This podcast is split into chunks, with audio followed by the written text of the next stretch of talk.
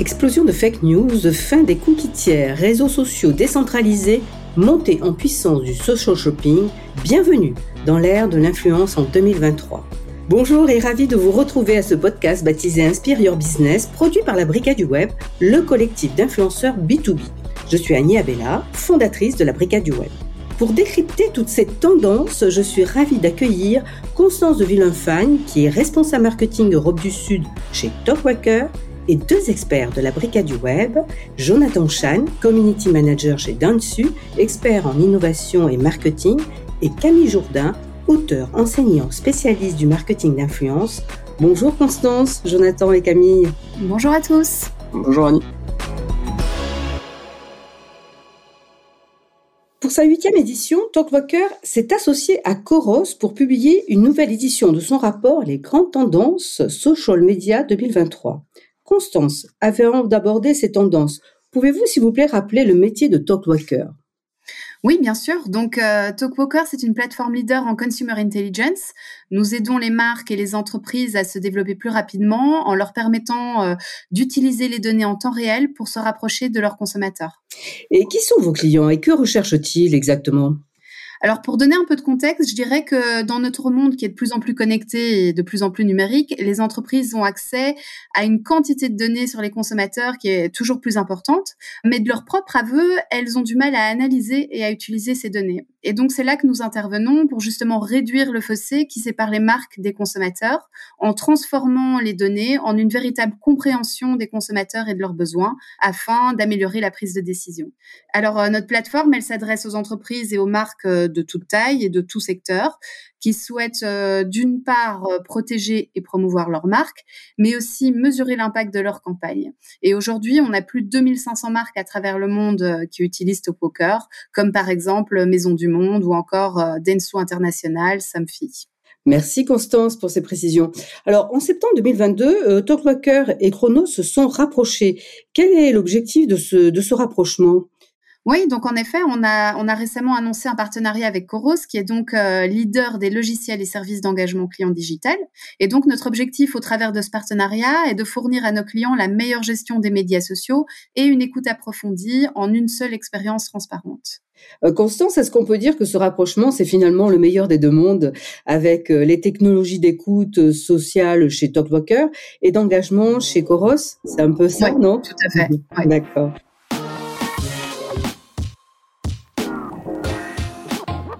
On va attaquer maintenant la partie euh, qui nous intéresse, qui est le rapport euh, de Talkpacker.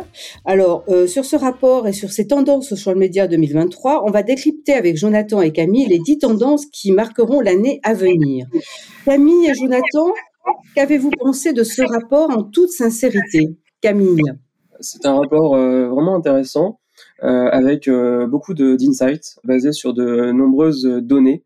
Les fameuses dix tendances viennent d'éléments très concrets par exemple euh, d'un hashtag euh, Twitter, d'un concept euh, qui est né sur TikTok ou encore d'une recommandation d'un influenceur. J'apprécie aussi de, pouvoir lire les, témoignages d'experts et de, professionnels en social media. des, personnes qui sont basées un peu partout dans le monde, puisqu'il s'agit d'un rapport international. Le petit plus pour, pour les marques, c'est vraiment d'avoir des, conseils stratégiques pour mettre en application mmh. ces tendances et justement performer sur les réseaux sociaux. Merci Camille. Jonathan, qu'est-ce que tu as pensé toi de ce rapport? Bah, il est excellent, comme chaque année. Euh, le livre blanc de Top euh, et Coros euh, surfe sur des tendances phares, tout en soulignant l'analyse prédictive derrière. Donc, on a des données qui permettent d'appuyer les différentes tendances. Et donc, je vous invite à le lire attentivement.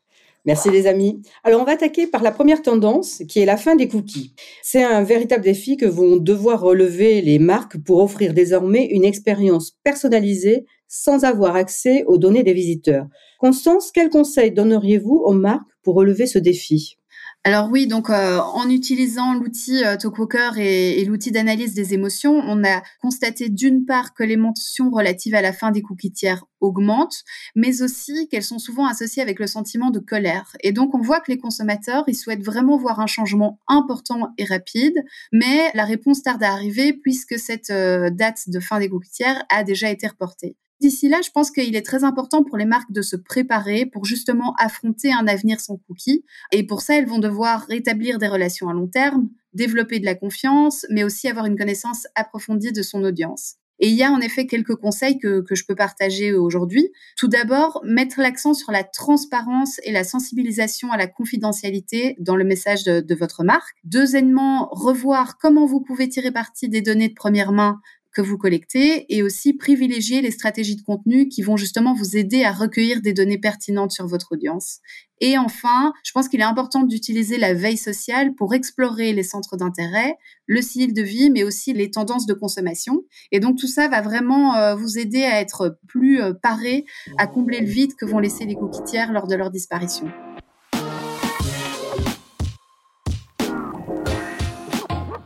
Parmi les tendances, il y en a une deux seconde qui est importante et qui est intéressante, c'est sur l'émergence de tout ce qui est fake news et deepfakes.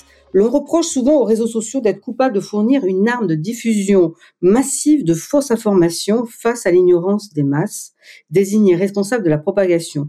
Camille, Jonathan, comment lutter contre ce fléau?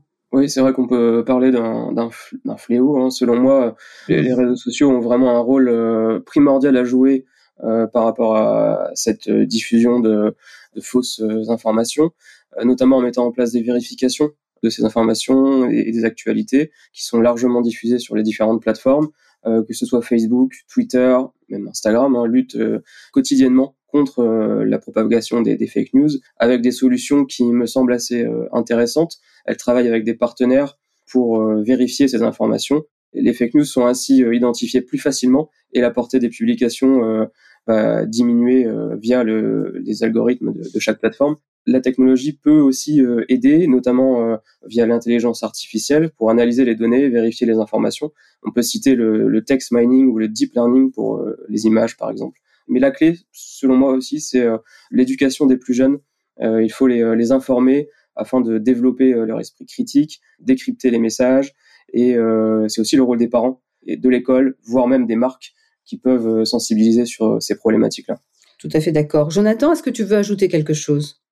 Alors pour le moment, euh, le, deepfake euh, est, en fait c'est un point peu problématique, mais on a encore c'est encore perfectible puisqu'il existe encore des patterns pour détecter le deepfake, notamment sur LinkedIn. On a toujours le même plan de photo de face avec un certain zoom et un regard qui dérange. Mais à l'avenir, ce sont des techniques qui sont vouées à s'améliorer euh, pour les rendre un, un, des étapes pour les euh, personnes. Donc, du coup, c'est aussi aux plateformes de euh, savoir détecter ces, ces différents deepfakes. Et on a deux grilles de lecture euh, derrière. Soit on va jouer pour les marques et pour en faire de la prévention derrière. On le voit avec des exemples, avec des photos réalisées avec l'intelligence artificielle, avec E. Et euh, on détecte à, à travers la plateforme. On en joue parce que c'est ce qui arrive avec le président américain Joe Biden qui, qui se met à chanter Baby Shark en guise euh, team national. Absolument. Merci Jonathan.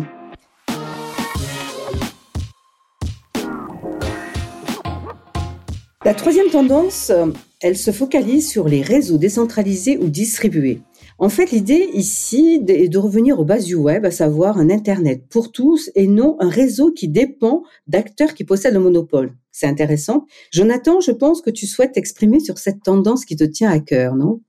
Euh, oui, tout à fait. Donc, je reviens un peu aux bases, c'est que le, ce qui dérange un peu sur les réseaux web actuels, ce sont les algorithmes. On reproche beaucoup les algorithmes sur euh, leur, euh, leur méthode de calcul, notamment basée sur de l'engagement actif.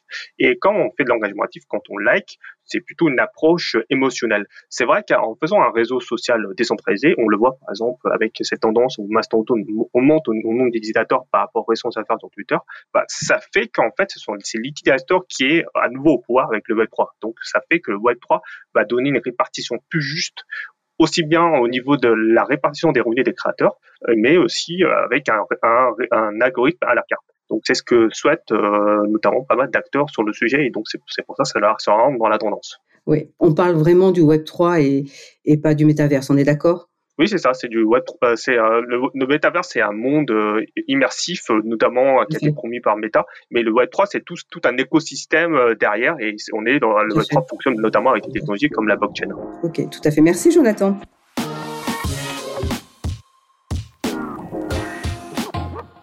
Quatrième tendance, l'émergence de multiformats. Là, à ce niveau, les réseaux sociaux permettent de s'exprimer dans toutes sortes de formats, vidéo courte, audio. On parle même de formats multisensoriels. Camille, Jonathan, quels sont les formats qui engagent le mieux aujourd'hui d'après vous? Euh, j'ai surtout envie de, vous parler d'un format qui me tient à cœur et euh, c'est l'audio, hein, l'audio et, euh, et les podcasts. Le, le, succès est clairement au rendez-vous aujourd'hui avec des, des, chiffres très intéressants en termes d'utilisation et d'écoute. Médiamétrie a d'ailleurs communiqué à ce sujet il y a quelques jours en disant que près de 200 millions de, podcasts français ont été écoutés au mois d'octobre dans le monde, 152 millions en France, c'est assez significatif. Alors pourquoi ça marche? On peut se demander euh, pourquoi ça marche, pourquoi ça plaît autant? C'est un format pratique euh, à l'usage qui se consomme à des moments euh, très très différents. par exemple, quand on est en, déplacement ou quand on fait une autre activité comme du sport, de la cuisine, les auditeurs cherchent donc à mettre à profit ce temps pour s'informer, apprendre ou même se, se, divertir. C'est un format donc qui est très facile à consommer. On peut écouter un podcast sur tout type d'écran, ordinateur, tablette, smartphone.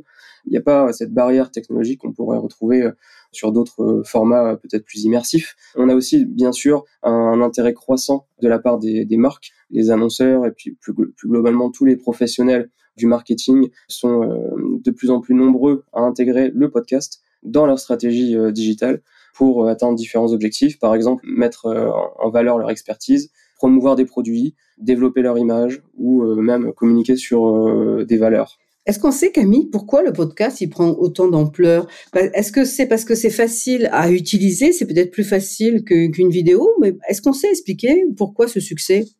C'est plus facile à, créer, c'est plus facile à écouter. Le podcast a effectivement pas mal d'avantages. Alors c'est pas nouveau le, podcast, mais euh, il y a un vrai euh, intérêt aujourd'hui et donc euh, quand on a une marque aujourd'hui, il faut l'envisager et il faut mettre en place par contre une stratégie qui va être adaptée.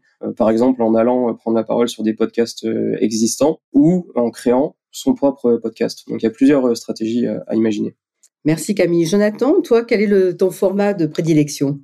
Moi, je, pense qu'il faut s'orienter vers des vidéos toujours un plus courtes et divertissantes. Euh, malheureusement, on, constate qu'il y a un temps d'attention qui diminue euh, au fur et à mesure, et donc on, se focalise sur toujours quelque chose d'assez plus visuel. Et donc c'est le, les recettes de succès de TikTok notamment. Donc à partir de là, ce qu'il faut faire notamment sur ces vidéos courtes euh, et divertissantes, c'est travailler bien le hook, notamment avec où on doit travailler les 3 4 premières secondes pour améliorer le taux de rétention de la vidéo, et aussi travailler tout le storytelling derrière pour le rendre euh, la vidéo dynamique. On est vraiment entré dans l'ère de, la création de, des créateurs de contenu.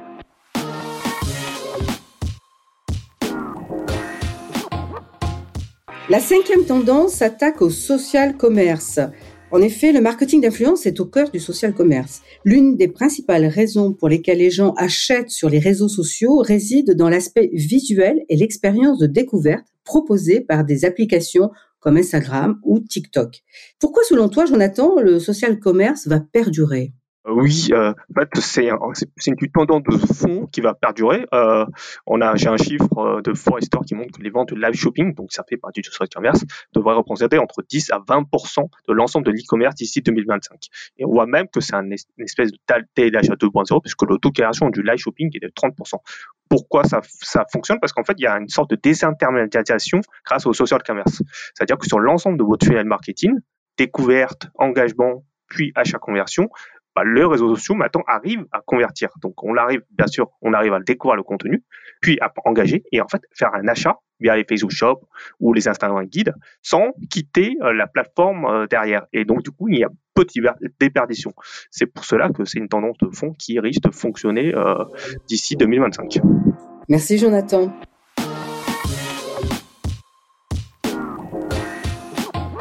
La sixième tendance, elle est incontournable. On en parle beaucoup dans les médias, il s'agit du métavers. Il y a plus de dix ans, c'est pas nouveau en fait. Hein. Second Life était précurseur, beaucoup de marques avaient investi sur cet environnement de gaming, mais le soufflet est vite retombé. Pourquoi cette approche revient-elle aujourd'hui à grand fracas? Alors, disons pourquoi Meta s'intéresse au métaverse, notamment parce qu'en fait, il faut s'interroger à toute interaction sociale. Et c'est ce que fait, ce que souhaite faire Mark Zuckerberg, c'est euh, l'interaction sociale se fait à travers des mondes immersifs, notamment à travers de la réalité euh, virtuelle, et donc du coup, tout le social sera déporté derrière. Mais pour le moment, cela reste encore très expérimental. Je pense que Mark Zuckerberg a fait une erreur en disant que euh, le métavers sera pour tout le monde, ça sera euh, globalement focalisé sur quelques secteurs en, en question et seuls les meilleurs créateurs dans ces secteurs pourront réussir dans le métavers. Donc on a pour le moment c'est que des opérations de visibilité. On voit par exemple AXA qui le fait au niveau Roblox. Il y a quelques cas, mais c'est que des cas de fidélisation, notamment avec Printemps qui avec son Digitadopt a permis de fidéliser sa base de clientèle pour adopter cette nouvelle technologie. Moi j'ai l'impression quand même qu'on y va à petits pas parce que ça demande des ressources à la fois financières, humaines, etc. Et puis et puis c'est quand même un monde sur les, les marques elles y vont à reculons quand même, mais c'est plutôt wait and see. Tu n'as pas cette impression-là? On voit des choses, ça émerge, mais on peut pas dire que ce soit complètement démocratique. On est d'accord Alors, je, vais parler de ce dit-on. C'est vrai que on, on euh, surestime l'apport d'une technologie à court terme, mais on sous-estime à long terme. Et là, à l'heure actuelle, on est vraiment entré dans ce qu'on appelle la courbe de Carter, dans l'ère de la désillusion au, niveau du métavers. Hmm. On voit qu'en fait, beaucoup d'expériences sont encore très peu euh, immersifs. Euh, je prends par exemple ça de Carrefour, on, on a surfé avec euh, sur un éponge avec Monsieur Propre. là, en fait, c'est faut plus faire du métavers pour être du métavers, mais vraiment développer les usages concrets. C'est là euh, le challenge principal des marques.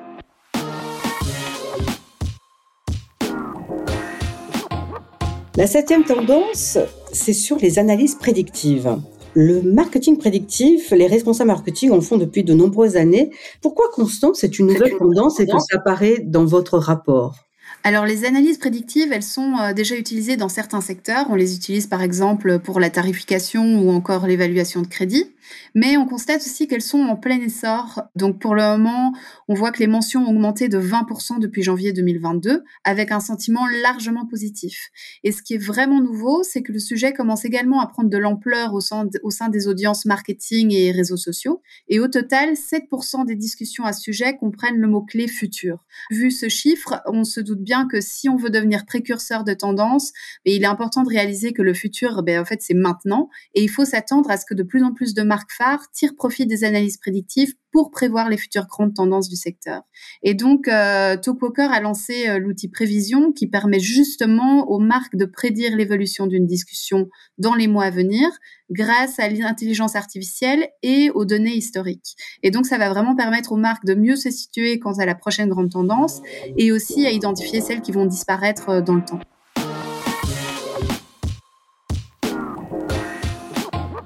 Huitième tendance, c'est une tendance qui nous tient à cœur au sein de la brigade, c'est l'influence responsable.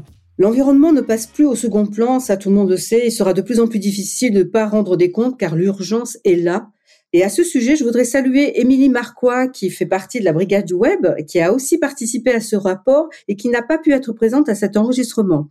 Pour Émilie, les marques ne peuvent pas ou plus faire abstraction dans leur communication et dans leur manière d'échanger avec leur communauté des changements qui s'opèrent au sein de notre société. Elles doivent désormais accompagner ces changements en adaptant leur communication. Mais c'est un exercice délicat car elles peuvent très vite être vues comme des opportunistes. Est-ce que vous êtes tous d'accord avec Émilie? Oui, alors assez assez d'accord, hein, bien sûr. Mais quand on parle d'influence euh, responsable, on peut effectivement associer cette euh, cette tendance à, l'environnement et aux, différentes valeurs euh, associées. Mais c'est aussi l'éthique, la transparence, qui sont des valeurs phares aujourd'hui quand on parle d'influence. Et je voulais vraiment insister là-dessus aujourd'hui. Il est très important de bien comprendre les enjeux autour de cette influence responsable savoir comment être transparent dans sa communication, bien connaître euh, les règles en, vigueur, notamment celles de la RPP, et plus globalement euh, savoir euh, quels sont les grands principes éthiques qui encadrent l'influence, notamment la loyauté, etc. Euh, bah, je pense qu'il faut s'acheminer vers ça, donc euh, donc à travers notamment euh, ce que dit la RPP, le mettre le, hashtag devant partenariat derrière, parce que parce que c'est vrai que derrière on a commence à avoir toute cette méfiance au niveau de la publicité, puisque ça commence c'est c'est un marché qui au fur et à mesure se se développe, et donc oui donc forcément ce besoin de transparence doit se doit se faire ressentir, et aussi par de, par de, au-delà c'est aussi une question de confiance auprès de leur audience je suis tout à fait d'accord avec toi. Constance, est-ce que tu veux rajouter quelque chose? Quand on parle d'influence responsable, on parle aussi d'éthique, de transparence. Oui, alors je, pense que ce qui est très important et ce qu'on voit par-dessus tout, c'est que les consommateurs demandent vraiment que l'environnement soit, inclus dans, dans les stratégies des marques. Ils demandent pas seulement des mots, mais ils demandent vraiment des actions concrètes. Et je pense en effet cette notion de transparence, elle est de transparence, pardon, elle est très importante, surtout que pour certaines marques, il n'est pas toujours évident de savoir quand se lancer sur cette communication-là. Et donc, je pense qu'il faut pas attendre d'être parfait en tant que marque, mais savoir quand se lancer et, toujours en effet être très humble et euh, très transparent dans sa communication. Et très homme. Merci beaucoup Constance.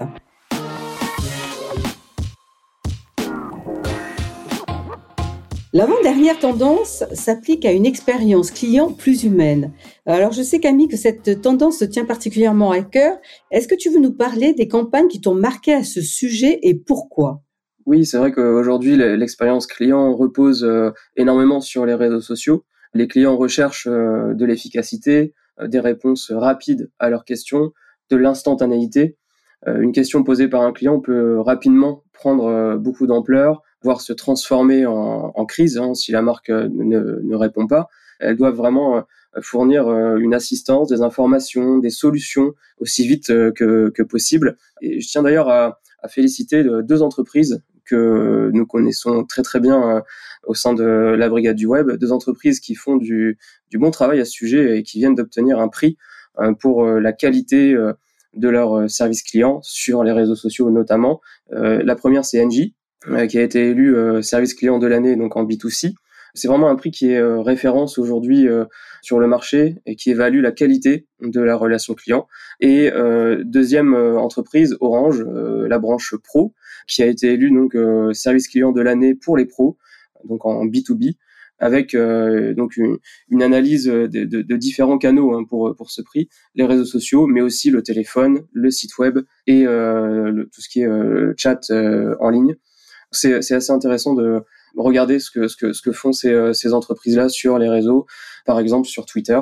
Et pour compléter ma réponse sur l'utilisation des réseaux sociaux, je dirais que les marques ont tendance à multiplier les canaux aujourd'hui pour répondre à tous leurs clients. Les applications de messagerie ont un rôle euh, essentiel. Un, chiffre pour illustrer ce, propos-là, 83% hein, des clients préfèrent interagir via ce canal quand ils recherchent une, réponse, euh, on va dire, immédiate. Donc le, conseil qu'on pourrait donner aux entreprises, c'est de justement de, proposer une expérience assez assez complète, intégrant tous ces canaux et aussi autour de l'acte d'achat hein, pour permettre, euh, par exemple, aux clients de trouver des informations sur leurs commandes, avoir un suivi ou même euh, d'effectuer un achat directement depuis ces plateformes.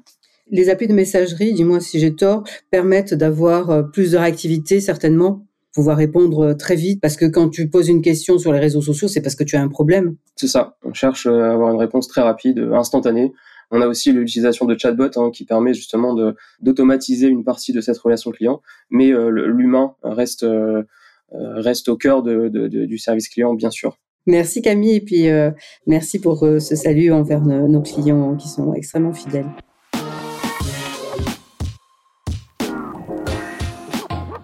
La dernière tendance, c'est en fait moins d'individualisme et plus de communauté. Alors, les marques, est-ce qu'elles devront abandonner le marketing personnalisé pour cibler plutôt les communautés? Une tendance que l'on retrouve beaucoup sur Discord, par exemple, ou sur Twitch. Camille, tu souhaites euh, t'exprimer là-dessus? Oui, je vais revenir sur euh, Discord juste après, mais euh, j'avais d'abord envie de, dire que les marques doivent s'éloigner de l'individu pour davantage cibler les communautés, des communautés de marques plus élargies. Elles ont tout intérêt à mieux connaître leurs euh, écosystèmes de, consommateurs afin de comprendre ce qui génère des discussions autour de, la marque. Donc Discord est effectivement un bon, un bon exemple de, réseau pour illustrer cette tendance-là. C'est intéressant parce qu'on trouve des connexions plus authentiques plutôt que des flux de, de contenu sur Discord. Euh, d'ailleurs, le nombre d'utilisateurs est, en constante euh, augmentation hein, sur, sur cette plateforme. Euh, il y a une vraie demande concernant Discord.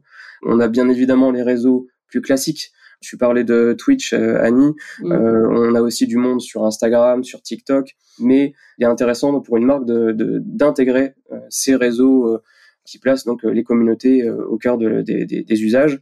On peut y créer donc des, des connexions plus proches avec une audience c'est vraiment l'échange avant tout. Donc les, marques commencent à, comprendre un petit peu hein, les, les enjeux autour de ces écosystèmes que j'ai envie de qualifier de communautaires, afin de, créer des, des, relations et des connexions plus, plus organiques. Et il faut repenser les consommateurs en tant que communauté, à savoir donc des groupes qui doivent être compris et à qui la publicité doit s'adresser de manière globale euh, donc c'est les annonceurs qui adopteront cette, cette approche vont réussir, selon moi, à se, à se démarquer euh, en, en 2023. Rappelons quand même que Discord et Twitch, c'est quand même le monde du gaming aussi, quand même. Hein.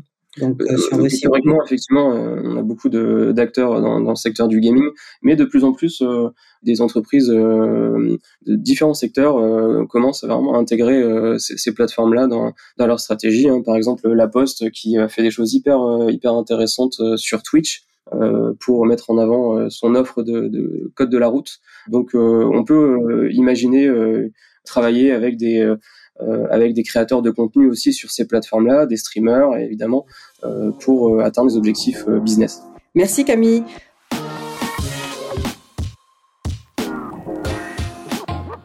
On arrive à la fin de ce, de ce podcast.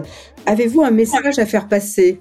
Alors oui, je dirais, euh, je dirais peut-être que pour conclure, ce qu'il est important de garder en tête pour 2023, c'est que euh, ces dernières années ont été très mouvementées et résultat, ben, le consommateur a beaucoup changé. Les consommateurs sont moins patients, plus capricieux, plus exigeants. Ils changent très très rapidement et c'est là au fait où les marques peinent à suivre. Et donc en 2023, les marques vont devoir essayer de reprendre le contrôle ou du moins de s'adapter. Et pour cela, elles doivent être beaucoup plus à l'écoute et utiliser les données euh, des consommateurs pour se rapprocher de leur communauté et prendre des décisions rapidement. Et c'est vraiment ce qui va leur permettre de faire la différence et d'être compétitifs sur leur marché. Merci Constance. Jonathan, le mot de la fin? Euh, oui, euh, on l'a remarqué, UGC, responsable. Moi, je dirais que c'est que marques, c'est d'arrêter de vouloir tout contrôler. On voit qu'en fait, 80% de vos postes, c'est du dark social, c'est-à-dire du coup, 80% de vos postes ne sont pas traquer, même si euh, je pense que Quaker traque énormément de vos conversations.